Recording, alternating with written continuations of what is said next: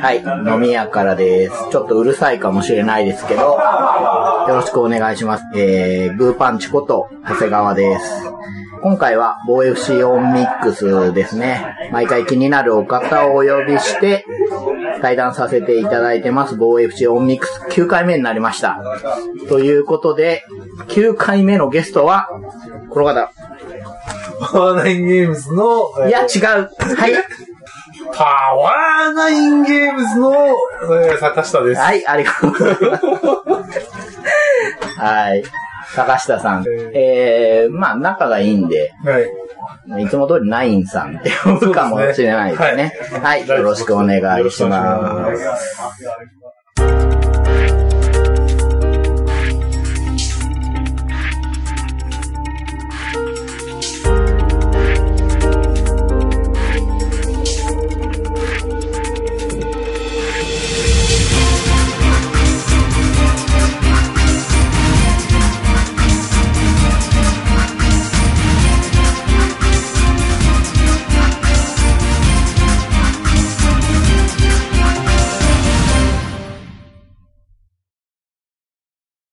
はい。今回のゲスト、パワーナインゲームズ、坂下雄一さんですけれども、はい。パワーナインゲームス、サークルとしては何人ですか？サークル、まあ、厳密には自分のみで、うん。あと、あの、いつも手伝ってくれてるメンバーがいてっていうのが正しいですよね。はい。あとあれね、パワーナインラジオもやってるということで、は あれ、もともとはあれですよね。ゲームの宣伝目的で始めた。い。そうですよね。あれが、最初のゲームの2012年の秋が一番最初にゲームを出してるので、はい。その秋の前に、ちょっとでも宣伝になればって言って始めた感じでしたね。うんうん。それから4作作られていて、はい。まあその4作についてはまた後で聞いていこうかなと思うんですけどはい、ボイ FC オンミックス毎回聞いてることがあってですね、まず、アナログゲームを始めたきっかけ、うん。始めたのいつ頃ですか？本格的にやったのは、うん。あの、マジック・ザ・ギャザリングからなんですうけど、ん。ただ、それもっと前に自分が小学生ぐらいの頃に、パーティージョイを多分ね、山ほどやってるはずなんですよ。なんか、お菓子のあの、モロコシ山の、ええ。途中でモロコシ山拾ってって、頂上に着く頃にちゃんとモロコシ山持ってないとクリアできないみたいな、すごろくだったりとか、そういうの結構遊んでたのが、多分最初なるほどですね。パーティージョイは、やっぱやっててう、んすごく記憶に残ってるのが、カセットテープ回すやつ。カセットテープ回すやつ。3つだけあるんですよ。まあ、パーティージョイって基本的にはすごろくじゃないですか。ねそうですねマスに止まったら、カセットテープを再生して指令を聞くってええいうのがあって、一つはすごく面白いらしいんです。今レビューを見るとね。で一つはいまいちらしいんですよ。で、一つは、まあ、かもなく不可もなくなんですけど、その、かもなく不可もないやつをすごく遊んでて、ええ面白かったので、今ね、遊んでるようなうんドイツゲームに出会った時に、それをすごい思い出した。それを遊んでた、床に置いて遊んでたその 絨毯の毛が長かったなとか、そういうのまで思い出した。あー世代的にパーティージョイですよね。そうですね。うんその自分は、自分もちょっと持ってたのと、小学校うんの部活動に、うん。室内ゲーム部って部があって、小学校の部ですよ。あの、1回目のカジノさんはい。も同じような、あ、言ってましたう。ん、野鳥観察クラブとかと同列の存在だみたいな。で、そこが、まあ、将棋オセロみたいなのと、うんうんけん玉と、うんで、そこになんかね、学校、備え付けのパーティージョイがダバってあったはずなんですよね。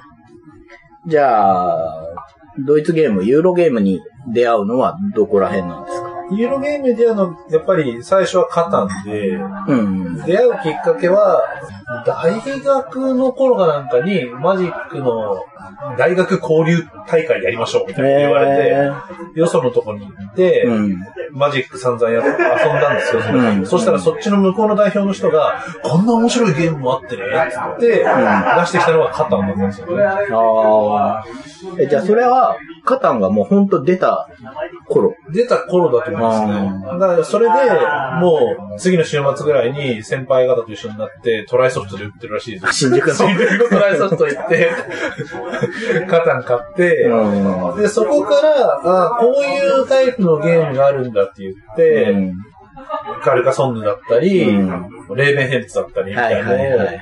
あそこら辺、なんか、外れも含めていっぱい先輩が買い始めて、うんそれに巻き込まれていった感じでしたね。えじゃあ、カタンの頃からずーっと買ったりしているんですか？その。先輩のがハマってて、うん先輩がガンガン買ってくるんで、僕はただそれ相乗りして遊んでればうんよかった感じだったんですよ。で、先輩がガンガンかって卒業して、やっぱあの面白かったゲーム俺も持っときたいなみたいな火が急について、うん。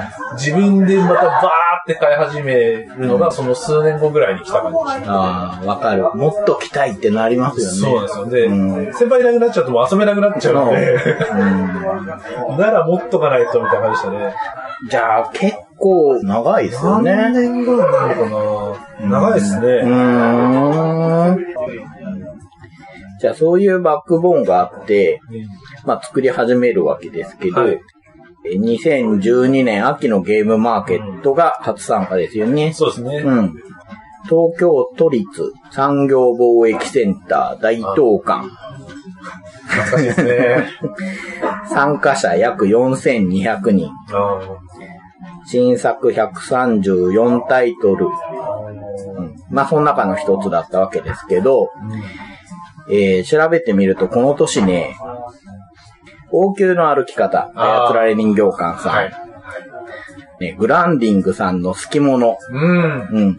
これ一時すごくレア化しましたよね。超プレミアゲームでしたうね。んあとですね、まあちょっと手前味噌なんですけど、ワンドローさんの操りキングダムはい。はい。出てます。はいあとですね、大気圏内ゲーム、その星リンピック。完全同期なんですよね。で、あとですね、訓風の赤ずきんは眠らない。はい。うんはい。あとですね、金井さんがこの時成敗を出してるんですよね。ああ、そうですね。はい。。あと、ワンナイト人狼出てます。ああとですね、覚えてますかね。互いを男の子メイドに調教し合うゲーム。あ。はい。はい。はい。竜騎士さんが来て、そう、うんゲームを売ってたっていう。っていうね。はい。この年なんですよね。いや、もういろいろ思い出すことが多いですね。あうの、ん。ドラゴンズストーンを最初に売るので、もうなんとかしていろんなとこでうん。広告しようって言って、あの、うんうん動画撮影会はいはいはいはい。にはい。行ったんですよ。うん。そしたら自分の前の番だか前の前の番でうん、ジュンさんが赤ずきんのうん。説明をしてうん。て、いや、すげえシンプルで面白いゲーム作ってんなって、うん。その後話しかけて、うん。そこが多分最初で、みたいなのがありましたね。その時に出してるのが、今言われてたドラゴンズストーン。はい。3人から5人用、30分から45分、12歳以上、3200円そうですね。ね。で、これだけじゃなくはいて、。にゃお。はい。はい。2人から4人、はい。15分。はい。で、年齢設定がなくて、わかったですね。500円はい。のゲームをね、同時に出してて。うん、で、ドラゴンズストーンは、まあ、この後も話していくんで、はい。あれですけど、ににゃおの方ちょっと、まあ、知らない方もいるかもしれないので、すごい、すごいいると思います。まあね、販売個数32個なんで、はい。はい。ちょっと話すとですね、山札から猫カードを引いて、書かれた数値の合計値を比べ合う。ただ、合計値が11を超えると、まあ、猫のチームを作ってるわけなんですけど、猫たちが解散するっていう。そうですね。ね結果失点する可能性があるっていうね、ゲームで、で、ただそれだけじゃなくて、得点チップが魚なんですけど、これ大きさが2つあるんですよね。そうですね。うん、大きい魚と普通の魚があって、これをちゃんと水槽に、まあ枠にはめ込んでいくっていうところがあって、っていう作りですよね、はいこれはね。一等になると大きな魚が取れて、うん一等じゃないけど、ブラックジャックでディーラーみたいな真ん中に親札があるんで、親札に勝ててると1点は入るみたいな。うんうんうんうん二段階得点式にしてたみたいなことだった。うん。いや、これね、最初の時点で、その2段階の仕組みをちゃん、ちゃんとって言うとあれですけど、入れてて、うん。資料を作ってて、いやー、一作目からと思ってね、見てたんですけど、はい。で、まあ、ドラゴンズストーンの方は、ドラフトのゲームですよね。そうですね。はい。うん、病に伏せった八代目の王様の後を継ぐために、八代目。人間やエルフとか、異形のものとかドラゴンを使って、ドラゴンズストーンを集めるっていうね、ドラフトに重点を置いたドラフト式バトルカードゲーム。そうですね。チュートリアルありっていうね。もう、チュートリアルはもう当時も決まって作ったんですけど、うん。いやー、これすごい。自分がやった後、うんきっと他の人もやり出すと思ったのに、うん誰もやらない。これは大変だから。もし知らない方がいたら、これちょっと調べてみると、あのーやっぱアナログゲームの問題点というか式の一つに、ルールを読んで初めて遊ぶときになかなかピンとこないってやつ。で、これに対するナインさんの あの、読んだ通りに動かすと、一通りのゲーム内行動がわかるように仕込んであるというか、うん、これはすごく良いと思いました。同時にこれは面倒なことをしているんだろうなと僕でもわかりましたね。はい。いや、そんなドラゴンズストーンがですね、2013年の3月、だから半年後ぐらいそうですねに2版が出ます。えー初版はですね、65個持ってって、午前中ぐらいになくなってましたね。と、予約しかなくなっちゃいました、みたいな。感じでしたね。というわけで、2版をゲームマーケット2013大阪で出していて、そうですね。うんそうだ。で、その年の夏の東京ボードゲームフリーマーケットで、ドラゴンズストーンプチ拡張要請っていうのを出しまして、はい。その3ヶ月後の10月にゲームマーケット2013秋があるんですけど、そこでドラゴンズストーン拡張要請と等はい。を出しましたと。ね。で、後に拡張は大変だと。まあ何度も聞きましたけどね。そうですね。はい。で、2年空いて、ゲームマーケット2014秋。もう、この時には東京ビッグサイトですね。そうですねって。ことは何さん、浅草は1回ですか？浅草は一回、まあ、出店する前からずっと浅草時代から朝の焚き火で並んだりとか、うん。してるタイプだったので、ね、どんどん、こう、手狭になっていく 感じでしたけど、まあ、ビッグサイトで広くなって、ええ。ー、参加者が7200人、えうん。新作タイトル237、出展団体345っていうことで、この時出たのが、枯山水、うん。ニューゲームズオーダーさんですね。作られたのは、イマジンゲームズの山田さん。はい。はい。あとは、バネストさんが、グローブトロッタああ、はい。ー。はい。海外のデザイナーさんにデザインしてもらって、うんアートワークは炭酸ファブリックスっていうことで出されていて、はいあとですね、ハッピーゲームズさんが幻影探偵団を出してますね。あと、ヤオヨロズさんがメイヤーを出してます。そうですね。出してました。はい。で、この時に、羊と泥棒ですね。そうですね。はい。2人から4人、20分から30分、12歳以上、2500円。ということで、これですね、新作評価アンケートで13位なんですね。あちなみに、ドラゴンズストーンは13位だったんあですよ。そうですよね。確か、前と同じだなと思った記憶だけありますうね。ん。面白いなと思って。まあ、偶然なんでしょうけどね。はい。で、どういうゲームかっていうとですね、楽しく自分だけの街道を作りながら、モコモコの羊を集める。はい。ドラフトに重点を置いた、牧歌的ドラフトゲーム。で、えーこちらもイラストが炭酸ファブリークさんで。そうですね。はい。で、後に、えー海外のメーカーのペガサスシュピーレから、シープシープはい、そうですね。という名前で流通されましたね。これ、契約タイミングは、詳しくは分かってないですけど、はい結構時間かかってましたよね。と契約自体うんは、早かったんですよ。うん。出して、うん。本当にもう、数ヶ月レベルで、ペガサスさんから声がかかって、うんで、契約しましょうかって話までは結構早かったです。ペガサスさん以外はなかったん基本なかったですですね。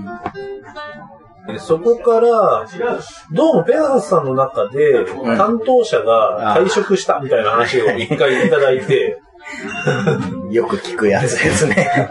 で、それで1年ぐらい想定よりラグが出て、って感じでしたうね。んはい。で、約半年後ですかね。次のゲームマーケット2015春。羊と泥棒、プチ拡張、黄金の羊。はい。はい。やらないって言ったのになーって。もう拡張がゴリゴリだなって言った記憶がありますね。うん。ドラゴンストーンの時にね。言ってましたね。ええなのに、まあでも思いついちゃうからね。面白いんだったら出さなきゃなって思いますよね。はい。そして、その年の秋ですね。なので、ゲームマーケット2015秋、えー東京ビッグサイトで、まあ以降はずっとビッグサイトですけどね。はい。参加者が9500、新作タイトル260、出展団体410、で、この年は、第1回ゲームマーケット大賞の発表があったりしたんですけど、この時に、えー、御用達はい。3から4人45分、10歳以上3500円。はい。で、こちらは、ナインさんが作ってるわけじゃないんですよね。そうですね高橋さんが作ってるわけではなく、テストプレイとかでね、ずーっと一緒にやってる、え岩崎さんがゲームデザインをされていて、はいイラストが並木さん、タイトルロゴが山さんっていう方がやってて、はいえーそのアートディレクションを 僕がやってるんですけれども、はい。ちょっと変則的に、そうですね。これは。まあ、当時が、その自分が子供が生まれてとか、うん。身動きが取れないんでっていうこともあって、岩崎さんは結局僕とすごい付き合い長くてですね、うん高校ぐらいからずっと一緒にあ、つるんでて、本当？大学かと思ってた。高校の後輩だったんですよ。高校の後輩なんですでああ、じゃあ長いですね。それが、大学で一応その、だと、彼も同じ学部にうん。来たので、そのままずっとっていう。あ、じゃあ当時も一緒にボードゲームしてるんですか？そうですね。っていうか、それどころかギャザーも一緒にやってるんでしょ？そうですね。高校の頃からギャザーを一緒にしていたところからです。あ、じゃあ、本当に付き合いが長いんですね。で、岩崎さんが作りたい、こういうゲーム作りたいみたいな話もあり、自分も動けないので、うんまあなんか、いつもと立場がちょっと逆みたいなことですからね。そうですね。うんいつもは、ナイさんが作ったのを、うんえー岩崎さんはじめ仲のいい人たちがテストして、そうですね意見を出して揉んでいく感じが、今回は逆っていう感じで。うん。やはい。っぱり動けなかったんで、手助けもそこまでできたかっていうと、うんあれで、岩崎君本人がいろんなゲーム会に持ってって、うん。テストしたりなんだりしてて、その意見を聞いてまたなんか言えるアドバイスはしてみたいなぐらいの。まあでもこれはこれで、普段と違う視点で見れたから、うん。まあなんて言うんだろう。前、ちょっと偉そうな言い方だけど、学ぶところというか、ね、あったと思うんですけど。うん。はい。で、そこから、えー、1年半ぐらい経ってるのかな？そうですね。ゲームマーケット2017春、東京ビッグサイト、参加者が1万3000人、うん。新作が300、出展団体が365ですね。で、この時出てるのが、イカシさんのプラネトリコ、スカポンさんのボブ辞典、うん。スーパーナンバーワンゲームさんの趣味人ということで。この時出したのが、ドワーフのネックレス工房。はい。3人から4人、うん。25分、6歳以上。6歳以上っすか？いやー、なんか確か誤飲防止みたいなのなんか気にしちゃって、6歳にしたような気もします。なるほど、なるほど。いやいや、もっと難しいと思う。はい、2300円ですね。で、えー新作評価アンケートの得票数ランキングっていうもので18位になっている作品なんですけど、はい7種類13枚のカードから毎回手札2枚持っていて、そこから1枚選ぶだけで遊ぶ。そうですね。うん。工房で働く13人のドワーフたちに上手に仕事をお願いして、素敵なネックレスを作りましょうっていうゲームなんですけど、コンポーネントにね、釣り糸とか入ってるんですよね。そうですね。釣り糸、釣り糸でもすごいやばくて、なんか普通の糸っぽいやつになっちゃったんですけど、釣り糸も入ってるし、まあ本当のビーズも入ってるし、ネックレスチャームも入ってるし、糸止めとか入ってるし。入ってます。まあ、実際にカード効果で得たビーズを 紐に通していって、本当にネックレスができるよっていうゲームですよね。でイラストが佃ひなみさんですけれども、まあ、やっぱりね、どうしてもコンポーネントに目が行くんですけど、僕このゲームシステムすごいなと思っていて。うん。ななんて言うんだろうな。濃縮されているというか、ううんまく言えないですけど、その少ないカードで、すごく考えて遊べるゲームになっているなと思いますね。作った時は結構野心的なことを考えていて、うん。ラブレターより少ない枚数なんかできねえかみたいなノリはあったんですよ。なるほどね。でもね、そのノリで作ってる人って、他にもいらっしゃると思う。まあまあ、そうですね。で、そこの、その、野心の先の舵取りが、らしいなって思うんですよ。で、ニャオと一緒ですよ。そうです。うん簡単なゲーム作るぜって思って。全然ままならないゲームできる。全然っていう。そうですね。いや、やっぱこう、作ってる人の個性ってちゃんとゲームに出るんだなって。むしろちゃんと出てるところが 好きですね、僕はね、そこが。うん。ありがとうございます。はい。これで4作ですかね。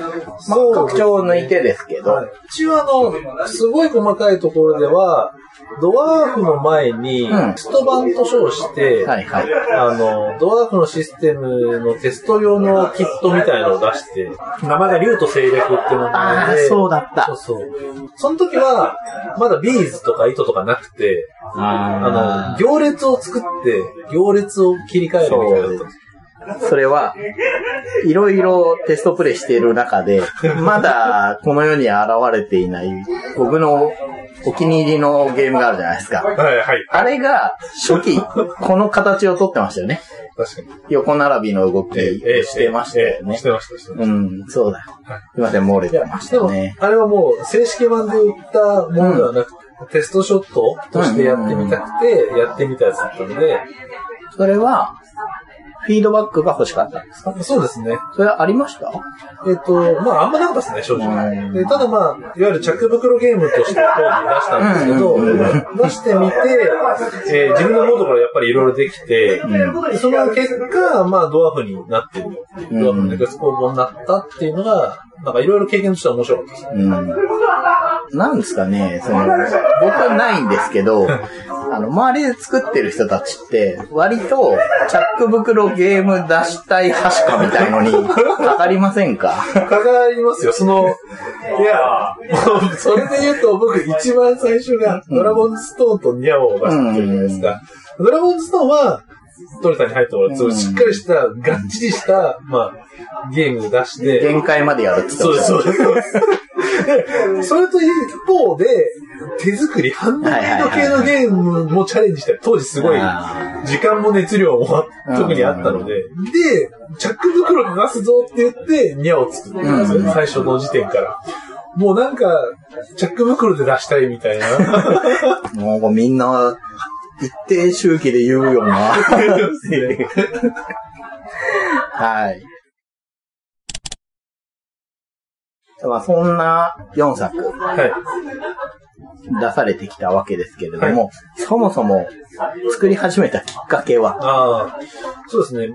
ドラゴンズストーンを作ろうっていうのがまあ一番最初になるわけですけど、ドラフトのマジック、マジック・ザ・ギャザリングのドラフトがすごい好きで、ただあれはマジックのルールわかんないと遊べないよねって、まあそもそもあって、ちょっといいですか？そのドラフトっていうのは、なんていうの？パックっていうの？はい、はい、パック。すいませんね、僕あの、知らないもんで、買ってきて、はいそれをその場で剥いて、そうですね。で、まあドラフトっていうか、要は1枚取って1枚取って繰り返して、平等に遊ぼうぜみたいなそうです。ものですか？はなるほど。マジック・ザ・ギャザリングが、今、ドラフトって言われたものを作ったら、ルール体系ちゃんとしたのはマジック・ザ・ギャザリングだと多分思うんですけど、うんうんうんパックを1人3パック用意して、うん。まず1パック目をみんな同時に剥いて、うん。剥いた中から1枚取って、残りを隣に渡す。うん。うん。で、隣って逆隣から1枚入ったら来るから、それぐるぐる回して、うん。で、2パック目を開けて、今度反対回りに同じことして、うん。で、3パック目を開けて、うんまた逆回転で、最初と同じ回転で同じことをして、うん。そうすると3パック分のカードが手元に残るので、そこから初めて今度はマジック・ザ・ギャザリングがデッキを組んで、で、えー、だいたい8人でやるのがベストですけど、8人だったら、相手と対戦をまず1対1でやって、うんっていうのをトーナメント的にやるみたいなのなるほが、マジックのドラフトなんですね。なるほど。それは、はい。公式的なものなんですか？それとも、ファンが発生させたものなんですか？と、発生はですね、ファンが始めた。で、ドラフトって言葉、カードドラフトみたいのは、うどうもマジックよりもう一歩前に、んあっちでベースボールカードみたいなものを使って、そこからカードを取っていくみたいな遊び方をしてて、ドラフトって呼んでたっぽいんですよ。なるほどね。どうやら。でそれをマジックのカードでやろうぜっていうので、うんうん。あの、ドラフトっていうタイプの対戦の仕方が生まれて、うんっていうのが、順序立てて言うと、なるほど。ドラフトの発生みたいな話ですね。で、それは、はい聞くだに、すげえ時間がかかりますよね、きっとそうですね。はい。えっと、ドラフト自体に1時間強。で、8人が優勝者を決める対戦をするのに、1時間半か2時間。続けて遊ばないと、うんドラフトのスタートからうん。優勝者決めまでいかないんです。なるほど。ボードゲームで言ったら超重量級ですね。そうですね。それを、もうちょっとシュッと遊びたいっていうことですか？そうです、ね。それがドラゴンズストーン。はいなるほどね。まあ、ドラフトし終わった時点で、うん自分の戦力決まるじゃないですか。はいはいはい。で、僕の先輩がよく言ってたんですけど、もうこの、この紙束で戦いたくない。あ、もう、もう気が済んでいると、仲間。戦わないで、次のドラフトを、次のパックを向かないかって言い出すんですよ。もうあれですね、戦争が長く続いた国の人の発言みたいに。もうなんかドラフト中毒みたいな感じで。はいそれをまさしくできるゲーム、パックドラフトをして、すぐ決着がついて、うんまたすぐパックドラフトをして、んっていうのが自分の中の理想で、うんで、それをゲームにしようみたいのが、うんドラゴンストーンの動機みたいなところうん。で、もう一つは、直前にボーパレスが、はい。ちょうど1年前くらいにリリースされてズゲえーえムさんのね、ドラフトゲームですよね。そうですね。あれを遊んだ時に、あ、自分でこんなに本格的なうんドラフトゲームを作っていいんだっていう。うん。最上級の存在ですけどね。そうそう出てこない、あのレベルは。そうですけどうんまあでもいい出会いでしたね。そう。だから、あの時に、あ、こんなもん作れねえやって、心が煽れたんじゃなくて、うんうんなんかポジティブに、あ、うん作れるんだと。作っていいんだみたいな変なドライブがかかってですね。ああ、いや、いいと思いますよ、それは、本当に。で、その、それを目指そうみたいなことと、うん作りたいものはさっき言った内容っていうのが、うん。噛み合って、うん。最初にこれを作ったっていうのがありますね。いいなぁ、その連鎖。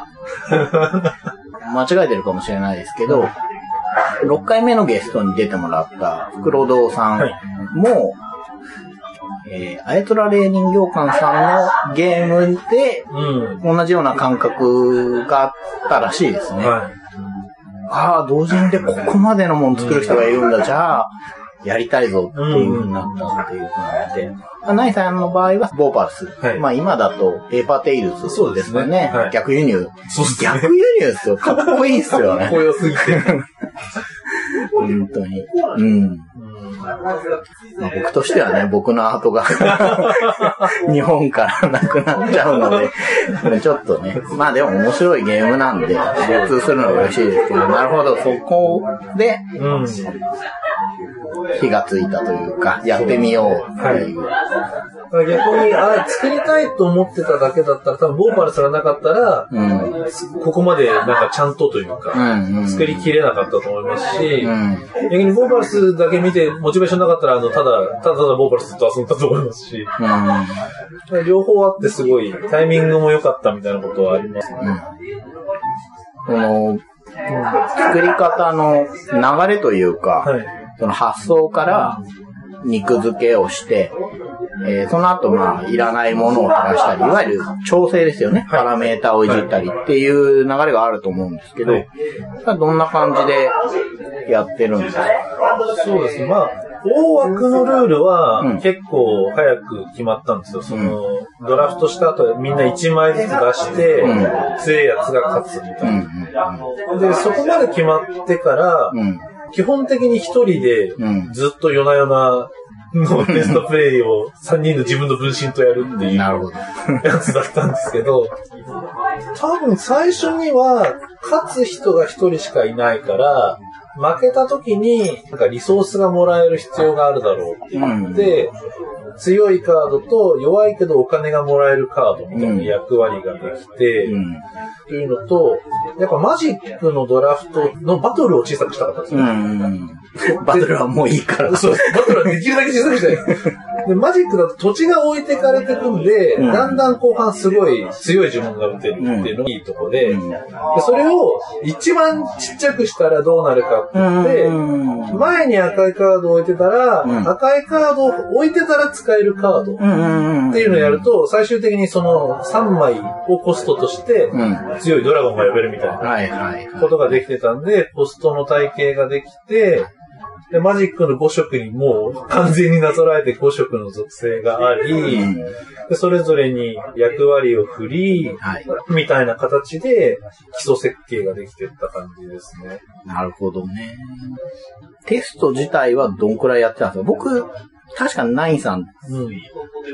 ていうか言ってなかったような気がするんですけど、あの、ドラゴンズストーンは アートワークで関わっていて、そうですね。何枚かイラスト描いたり、まあ、ロゴのディレクションしたり、アイコンもそうですし、はい。とかやってて、確か僕からツイッターで話しかけたじゃないですか。なんかね、ドラゴンのゲームを出す人がいたんですよ。ツイッターを見ていたら。はいはいはいはい。であ、仕事で、ドラゴンが反主人公みたいなデジタルゲームのドラゴンのデザインをしてたので、はい。何ですと？って思って、気になると思って、気になりますって、リプを送ったのが最初だったんじゃないかなと思うんですよね。多分、その通りだと思うんですよ。それで、すごく、声がかかったことも嬉しくて、うんで、えっ、と、自分が作ったののテスト会といううん。にお呼びして来ていただいて、一緒に遊んで、みたいなところが確かは最初だったと思う。ワンセットもらって帰りました。そうですね、そうです。もう、鳥さん来るからって言って、もう一部用意しておいたんですよ。前の晩に。あの時って、はい会う前って僕のこと知ってたんでしたっけ？と知ってはいました。もうあの頃の時点で、ボーパルスにも関わられてたあの時にもう2版出てはい。たタイミング。そうです。なるほど、なるほど。まあ、さっきも言ったんですけど、僕が、あの、ギャザーをいまいち分かってないので、じゃあ、あと、やらせていただきますって言ったら、こう資料がわーってくるんだけど、黒はこういう属性みたいなこと言って、よくわからなくて、会社の人に聞いたのを覚えてます。なんかこういうこと言ってるんですけど、こういうもんなんですか？みたいな。懐かしいですね。6年前の話ですから。で、多分その時って多分まだ2012年うんの年変わってすぐとか、結構早かったと思うんですよね。なんで、ドラゴンズストーンって基礎設計ができたみたいなのって、うん実は2011年のうん。終わりぐらいなんですよ、多分。で、そこから秋のリリースまでって、結構時間かけて、ああでもない、こうでもないやってたん。ですよね。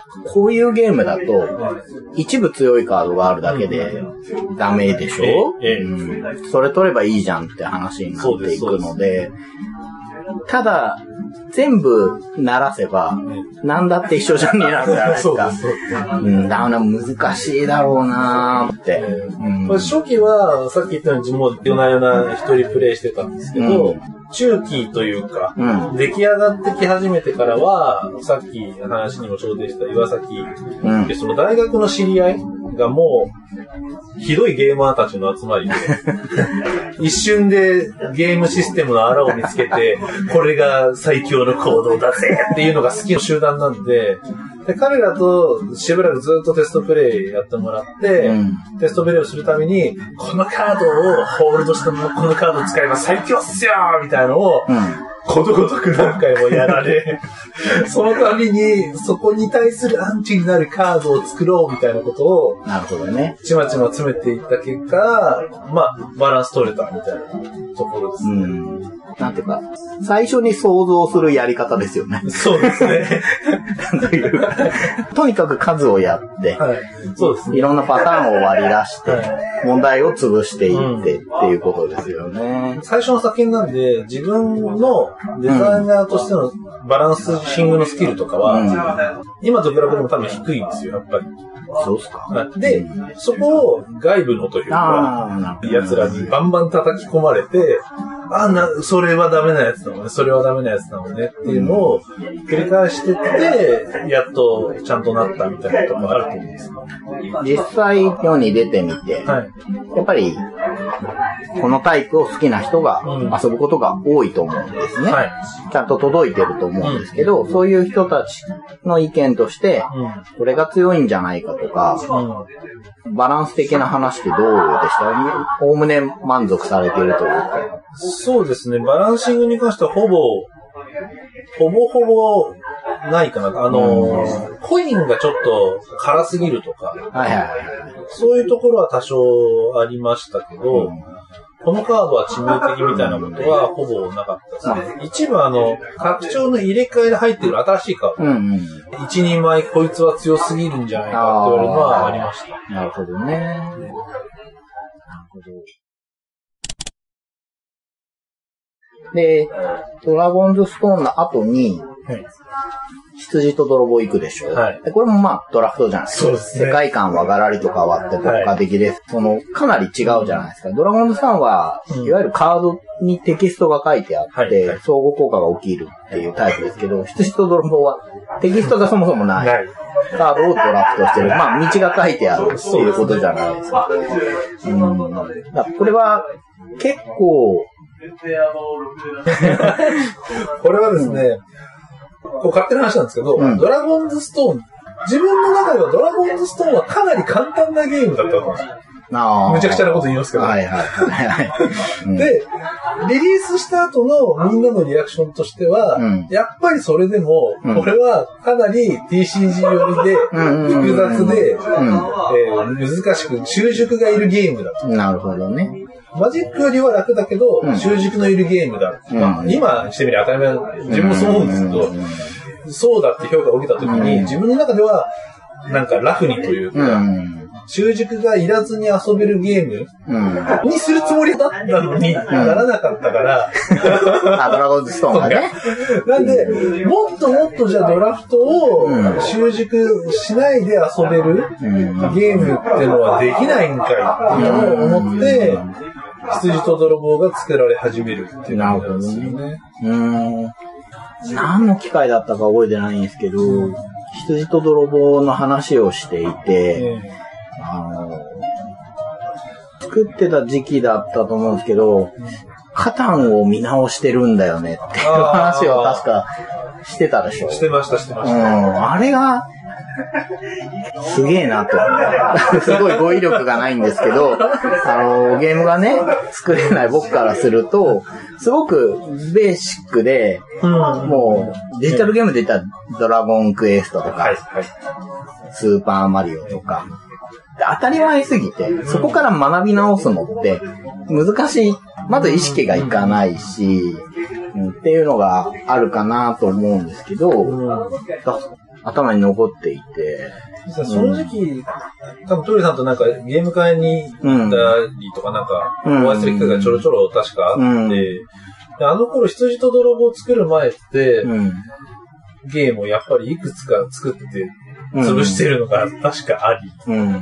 でトイレさんにお見せしてないのもあるんですよ。自分家で勝手に作った、あうーん、ダメだったみたいなやつとかもあって、で、その頃に、その過去の自分がやっぱり一番ハマったゲームを、うん。もう一回見直したら、なんかわかんないかなみたいなことがあって、いや、カタンはよくできてますよっていう熱弁をされた覚えがあって、でもね、それが、いや、知ってますけどっていうことではなく、あの、その時受けた説明は、すごく納得いったし、だから何気に遊んでるカタンでも、やっぱり、うん、しっかり作られていて、ルールに意味があって、なんかもう当たり前の話をしてるんだけど、その当たり前のことをちゃんと噛み砕いて、興奮とともに伝えてくるこの人はすげえなと思って聞いてたんですよ。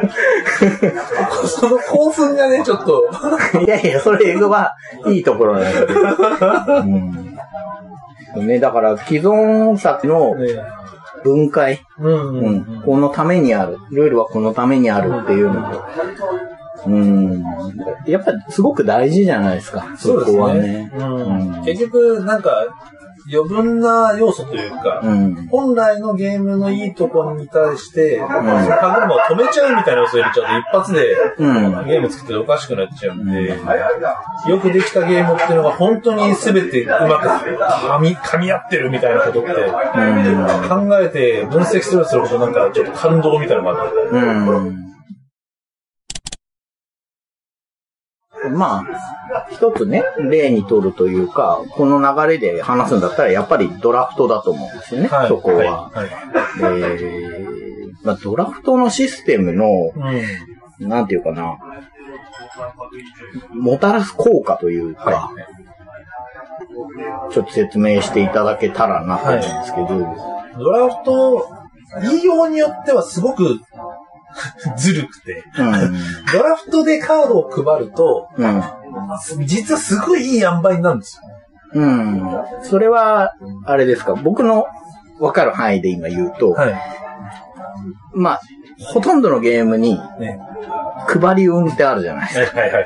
か。で、そこで勝敗が決まってしまうのは嫌じゃないですか、我々は。そうですね。えでもドラフトにすると、そこを自己責任にできますよえね。そうですね。いや、5枚の力、その1枚選んだのはあなたですよねって話で、しかも情報も共有できますよね。うんただその情報のズレも生まれるじゃないですか。そうですね。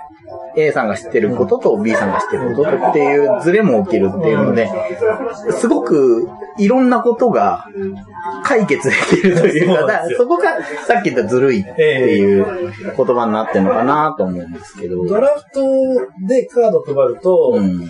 まあ、ちゃんと計算した数字じゃないんで雑に言いますけど、うん。全部流通したカードの半分ぐらいを見ることができる。うん。で、手に入れるカードは、まあもちろんその自分の分だけ手に入れる。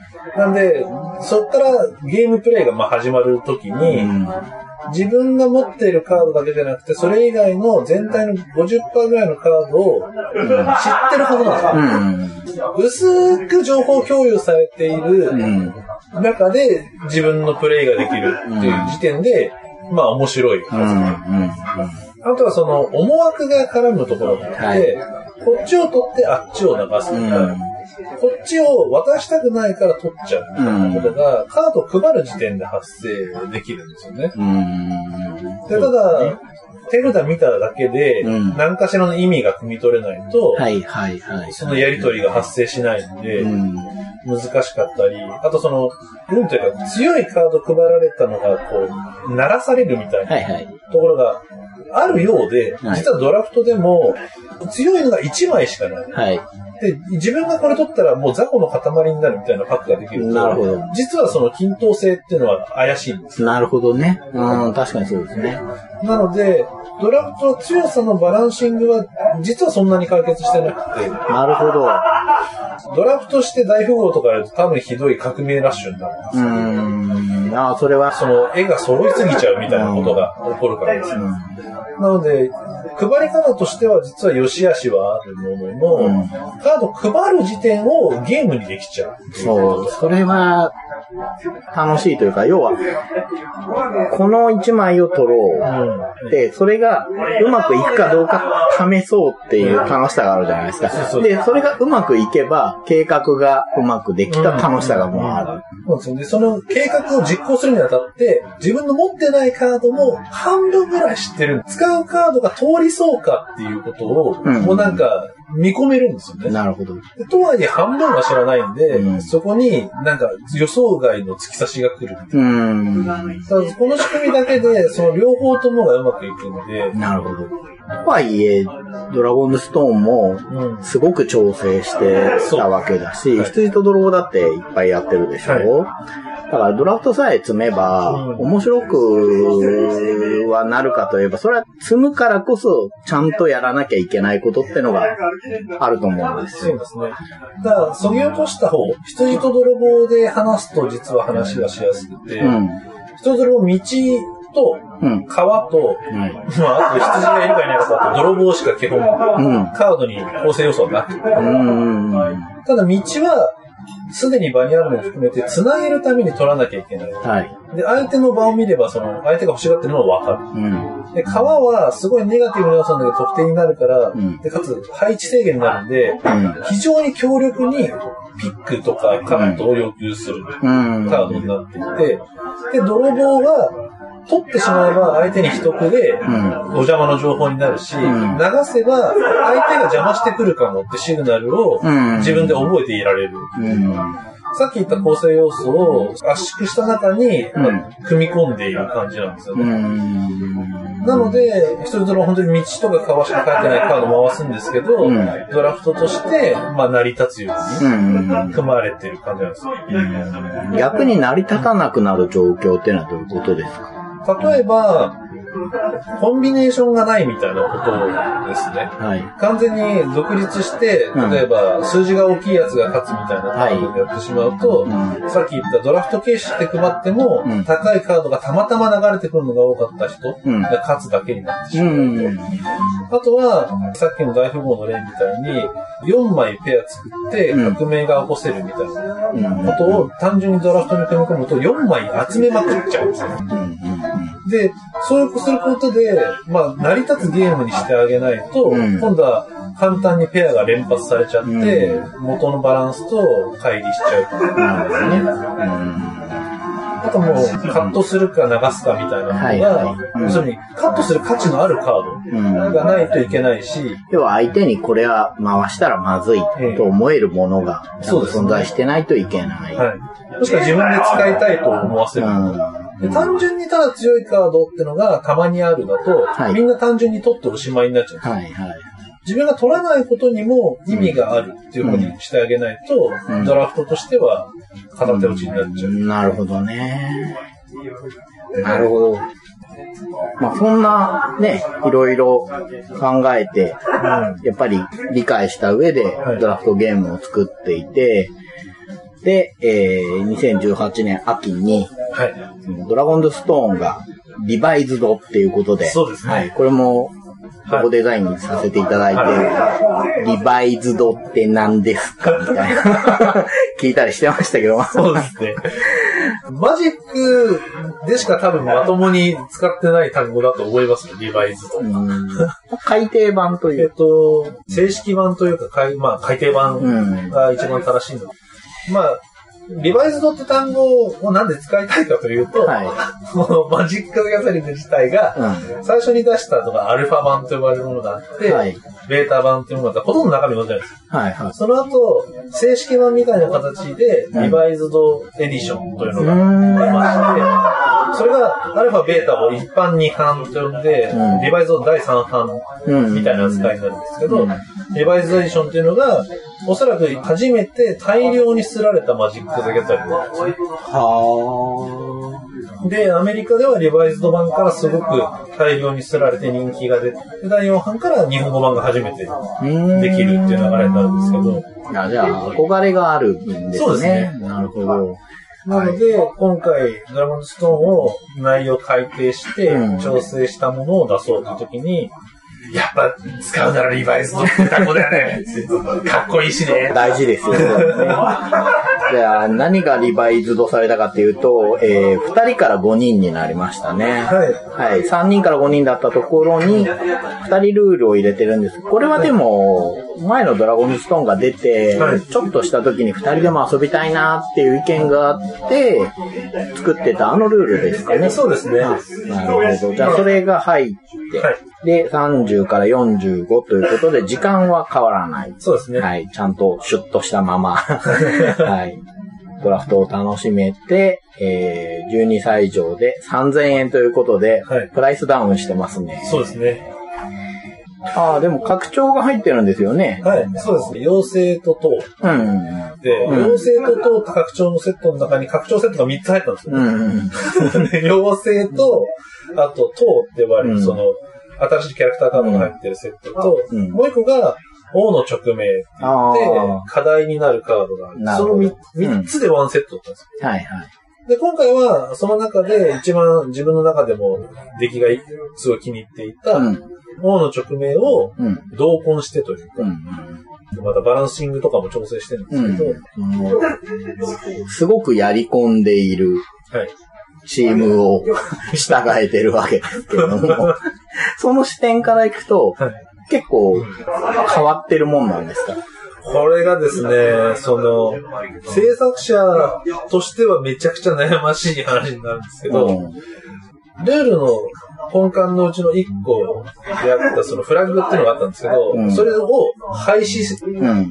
バスって一箇所変わってるんですよ。そうですよね。はいで、カードにもフラグを得るって効果のカードが山ほどあったので、うん。そいつらが、フラその効果をなくした上で、バランスを整え直すって意味で、うん。カード効果多分半分ぐらいはリチウム入ってるうんんですよ。ですよね。で、そうなんですけど、うん。このリバイズと遊んでみると、うんドラゴンズストーンだねっていう感触で逆にその、例えば昔のドラゴンズストーンどっか遊んだことありますって人が、うん。今回のリバイスト版を手に入れてうん遊んでみたら、これ前と同じじゃないって言うんじゃないかみたいな。ああ、なるほど。いや、でも、要は、そう、変わらぬ面白さは担保して、そう一個減ってるってことですね。そうですね。そこをバスッと切って、ある種、まあいい意味で変わんない。うん。で変わんないっていうことが、すごい会心の的なんですけど、うん、そうですよね。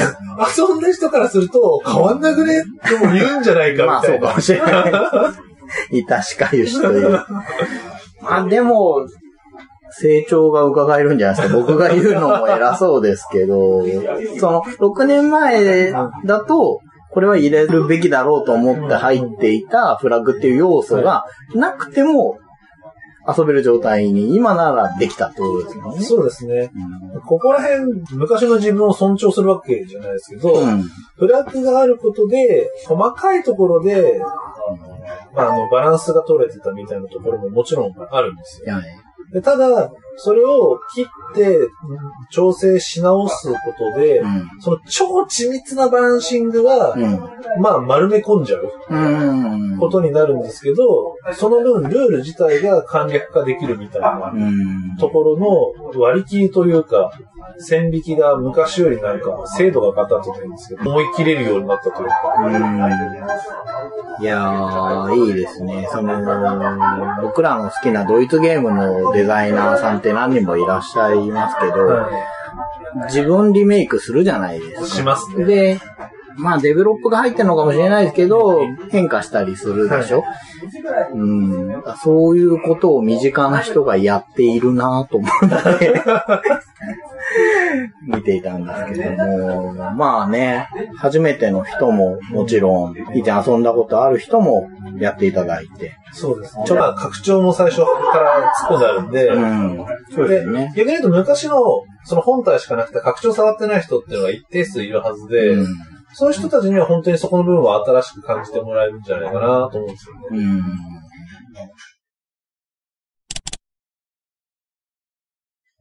大体、聞きたいことというか、聞くべきことというか、その、今日のお互いの立場として 話しとかなきゃなっていうことは終わりました。はい。ので、まあまあまあ、シャンディガフでも飲んでもらって、ですけど、うんあの、ちょっとお会計とかが来て、今回多分編集がいっぱい、あの、お会計以外でも何度かお店の人が来てるので、ちょこちょこ切ってて、多分これ今ね、バックで流れてる曲とかも 変に繋がったりするのかなって思うんですけど、まあまあ、もうね、まあでも閉店がちょっと近いので、そうですね。うーんもっと話したいことあったんですよ。うん例えば、ね、僕ら、その付き合いが長いじゃないですか。はい。はい。ゲームマーケットも変わりましたね、みたいな話がね。いろいろ、そうですね。ね浅草、自分が一番出たのが最後の浅草でしたもんね。タイミングうん2012秋が多分浅草最後で、うんもう限界に人がいる。あの頃、だからなんか、これからだんだん増えていくのかなっていう兆しみたいなのだけがあって、ねえ、何年か前までは、今回がピークじゃないかって毎回言ってたじゃ言ってました、ないですか。言ってました、言ってもう最近それ言わなくなりまし。もうもうなんかうん。どんどん古参扱いになっていくっていうのがありますよね。いやいやいやいや、もう老害なんじゃないかっていうね。オミックスもそうですけど、僕が好きなタイプのゲームをね、はい作る人の話は聞きたいし、なんだかんだ、どうしても、仲良くしてる人と話す機会がどうしても多いですけど、僕がね、聞く技量がもっとあれば、いろんな人のとこに行って、聞けるんですけど、ある程度ね、気心が知れてる人にどうしてもなっちゃうんで、まあそれはね、抜きにしても、あ、こういうゲーム作る人がいるんだなってあれば、うんいろいろ聞いていきたいなと思うんですけど。楽しく聞いてます。うん。まあ、そんなね、オンミックスは、まあ、こうやってボードゲームの話がメインでやってまして、ナンバーシリーズと一緒にやっているゴイジさんと呼んでいる方はですねはい、ほぼ総合格闘技の話に最近、いや、頑張って半々にしたいんですけど、はい。気がつくと、7-3とか になっちゃうんですけど、うん。あのそこでね、バランシング、取るために、オンミックスを、まあ、そのためにやってるわけじゃないんですよ。まあ、いろんな人のね、こうやって作って、特に今回は、こうやって作ってるんだなっていう話があ聞けたなと。思って、その、そね。本当にね、これも僕の方に聞く技量があれば、もっと聞きたいんですよ。聞いて、あの、他に作ってる人たちが、あ、なるほど、そういうことを考えてるのかとか、うんまあ、今回で言ったらね、ドラフトってあそういう効果があって、はい。うん、こうしてしまうと、逆に機能していない。もしくはまあ、いいとこが全部出せないみたいなね。そういうふうになれば、まあいいよなと思ってやってるんですけど、まあまあまあ、まあそれは置いといて、総合格闘技でした。しないわけにはいかないんで、じゃあ最後にしますけど、まあ、ボ FC の FC はあの、UFC の FC なんですけれども、総合格闘技はどうですか？ご存知ですか？存じてはいるものの、うん。もう全然見てない。ブームの時期とか知ってるでしょ？ブームの時期知ってますね。大晦日にええ流行ってた時期とか。多分、ちゃんと知ったら絶対楽しめると思うんですよ。あの、漫画で、はいオールラウンダー巡る。とか、はいはい。はすごい楽しく読んであれはですね、あれはもう、こここ書くかみたいなね。うん。あの、いや、どんどんマニアックになるんですけど、あの、足関節を取りに行くことにこだわる人が出てくるんですけど あれいるんですね、実際足関節って結構リスキーなんですよ。そこを書くんだ、お。大丈夫ですかねって思ってたので、まあいいところを読んでると思う。いいところってあれだな。あれは、その漫画としてすごい楽しく読んでたので、だから、その、機会がなかったみたいなのはあるんですけど、うん。ちゃんとその、コンテンツを追う風になったら、多分絶対楽しめるなっていう気はしつつも、まあ、しつつもっまあまあ。あの、チャンネル変えてたら急にやってたりするもんじゃないですからね。特に僕と一緒にやってるゴエジさんとか熱心に見てる UFC っていうのは北米が主戦場なので、うん、まあ最近ワウワウでね、見れるようになったんですけども、何年か前は見れてたのが急に打ち切られてね、で最近復活したんですけど、な機会があればはい。感じで、まあ、この話はね、しないわけにはいかないんですけど。はい。うん。これ、まずいのかな？なんか毎回終わり方に苦心するのは、もしかしたら最後にこの話をしてるから。あ、そう、うん、よかったら見てくださいね、みたいな テンションに最後になっちゃう。はい。はい。7回目のダンさんは、アメリカに住んでらっしゃる方なので、すごい流行ってますよって言ってて、僕のテンションがすごい上がる。もっと、もっと言って、もっと言ってくださいみたいな、なってたんですけど、なかなかそうはならないそう。ので、はい。なんか今回もしんみりというか、変な終わり方をしますけど、はい。今回のゲストは、アワーナインゲームズ、高下さんでした。